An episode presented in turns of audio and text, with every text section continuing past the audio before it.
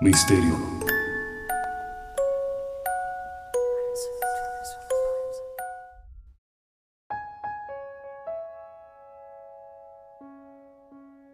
Hoy vamos a jugar al zombie, indicó Henrietta mientras preparaba a su pequeño hijo.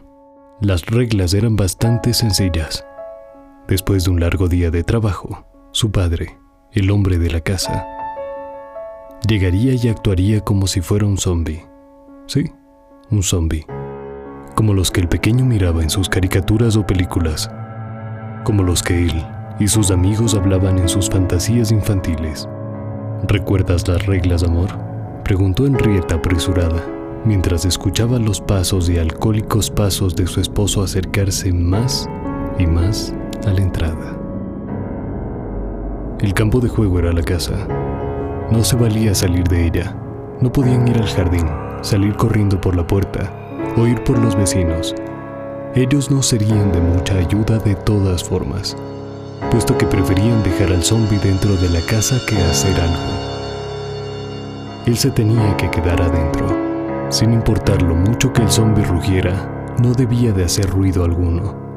No debía ir hacia él, correr hacia él, llamar su atención, gritar su nombre, ni nada. Debía ser tan silencioso como un ratón. Ahora, al zombie le gustaba hacer escándalo era parte de su plan con maña, pero él no debía caer en sus provocaciones. El pequeño ganaba el juego escondiéndose, justo como jugar a las escondidillas. El zombie a veces podía ir a buscarlo, pero ahí era la parte en donde el papel de Henrietta intervenía. Ella intentaría calmarlo, hacer que se olvidase de todo, servirle comida, estar ahí para él. A veces eso funcionaba, pero a veces no. Sin importar cuántos platos escuchara romperse contra la pared, sin importar cuántos azotes, cuántos movimientos de muebles pesados, sin importar los golpes de la carne contra la carne, los llantos de su madre, él no debía salir de su escondite, por nada del mundo. Su trabajo era esconderse del zombie. El zombie no era su papá, el zombi no reaccionaría sin importar nada, sin importar cuánto suplicara, cuánto le llamara papito una y otra vez, sin importar los llantos, los ruegos o los gritos. Era por ello que para ganar debía de esconderse, en cualquier recoveco, en una esquina, detrás de una puerta, donde fuera. Si no lo encontraba, ganaba el juego si el zombi lo encontraba, bueno, habría dos personas con moretones a la mañana siguiente. Y todos sabían que cuando un zombi te encuentra existe posibilidades de muerte. Henrietta había sido suertuda durante todos estos años, tantas rondas, y nunca había enfrentado la muerte, aunque a veces la hubiera sentido tan cerca como el pútrido aliento del zombi. Lo que sí ella no creía que pudiera soportar era si el zombi mataba a su pequeño. No, no lo soportaría. Se le iba la vida nada más de imaginar su pequeño cuerpo escuálido en el suelo, inerte y sin pulso. Eso le preocupaba. Eso y otras cosas. Últimamente el zombi se había puesto demasiado violento, más terco, más determinado a saber dónde se encontraba el niño menos controlable.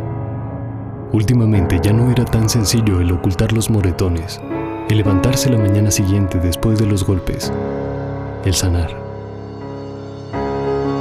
Henrietta se estaba volviendo demasiado vieja y el niño estaba creciendo. ¿Qué pasaría cuando descubriera que no era un juego más? Felicidades, mi amor, ganaste, congratuló Henrietta mientras quitaba la ropa sucia de la cima del cesto, en donde su hijo se había escondido, en donde ya casi no cabía. Mi papá ya dejó de ser zombie. En un rato más, él sigue durmiendo, cariño, dijo. Su hijo le sonrió. Era la sonrisa más pura. No quería que esa sonrisa fuera echada a perder por hinchazones innecesarias por caídas de dientes difíciles de explicar, por labios partidos. Henrietta apresó fuertemente una camisa sucia en su pecho. Dime cariño, ¿sabes cómo se matan los zombies? dijo Henrietta. A lo que el niño contestó, eh, bueno mamá, se les tiene que golpear en la cabeza muy duro. Solo así se les puede derrotar. Así ya no se puede parar. ¿Por qué? Preguntó el niño con la inocencia refulgiendo en su mirada. Por nada, cariño, por nada, divagó la cansada mujer. Solo que tal vez, tan solo tal vez, hay una nueva forma de ganar, bebé. No podían condenar a un menor de edad, un niño, a la cárcel, ¿cierto?